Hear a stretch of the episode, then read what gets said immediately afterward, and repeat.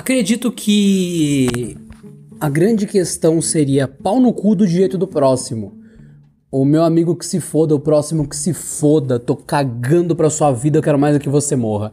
Esse é o pensamento do brasileiro médio. Não é de você que ouve esse podcast, porque se você já tem estômago para ouvir isso daqui, você não é um brasileiro médio, você é um brasileiro um pouco mais evoluído, mais são.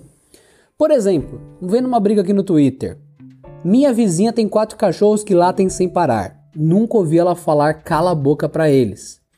Aí um arrombado escreve embaixo.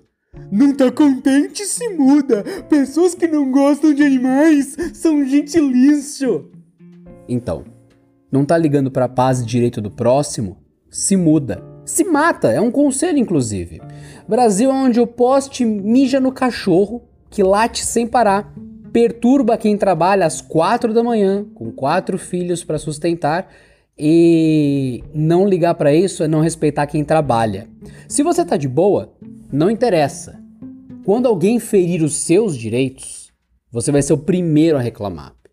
E cachorro latindo a noite inteira sem parar, que parece dar um tiro, um estampido no meio da noite que até acorda a criança pequena, bebê, começa a chorar desesperado, cachorro dando, dando tiros no ar.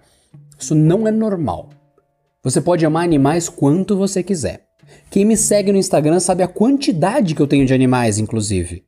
Mas eu sei que é inaceitável os meus animais perturbarem, depredarem, estragarem a vida ou a paz de qualquer pessoa à volta da minha casa ou que não seja eu mesmo. E não é isso que vai me fazer cagar pro mundo. Tipo, só porque eu tenho animais eu sou especial. Você não é especial. Leis são para todos. Se os seus cães não param, a culpa é sua.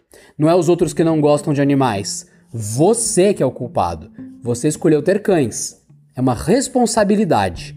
Você, a partir de agora, é responsável pelo bem dos seus vizinhos e dos seus animais. Porque o seu direito termina onde começa o do próximo.